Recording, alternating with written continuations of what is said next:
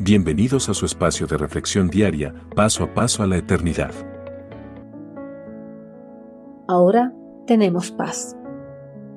Cuando una persona tiene una deuda con alguien o se encuentra enemistada por algún asunto grave, por nada del mundo quisiera encontrarse con ese alguien, por el temor de que la pueda hacer algo.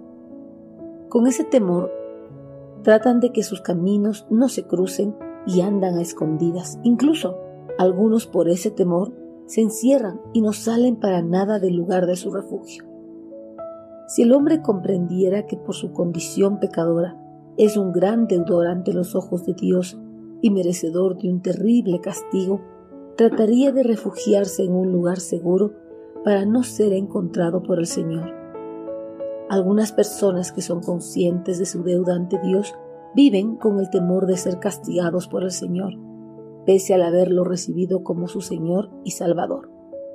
A los creyentes que viven con este temor, el apóstol Pablo les dice, Por lo tanto, ya que fuimos declarados justos a los ojos de Dios por medio de la fe, tenemos paz con Dios gracias a lo que Jesucristo nuestro Señor hizo por nosotros.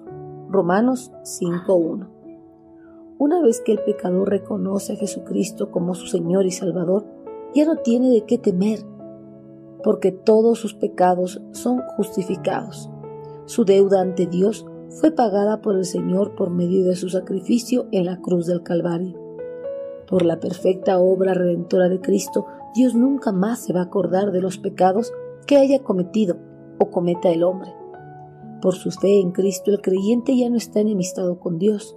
Ahora ha sido cambiado de enemigo a amigo por un milagro de la gracia. Ahora el creyente tiene paz con Dios, pero esta paz no necesariamente equivale a sentimiento de paz como la calma y la tranquilidad. Paz con Dios significa que se ha reconciliado completamente con Él y ningún pecado bloqueará ni destruirá el puente de relación creado por el Señor entre el creyente y Dios.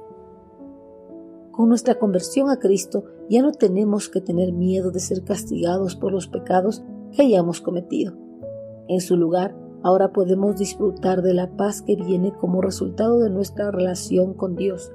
Pero esto no significa que vamos a estar libres de los problemas cotidianos de la vida, porque justamente estos son los que nos ayudan a crecer y a madurar como cristianos en el camino de la salvación y la vida eterna. Si tenemos siempre presente estos dos lados de la vida cristiana, no nos desalentaremos con total facilidad al enfrentarnos a las tentaciones y a los problemas. En su lugar, aprenderemos a depender del poder de nuestro Señor que está a nuestro alcance, porque Cristo Jesús vive en nosotros en la persona del Espíritu Santo.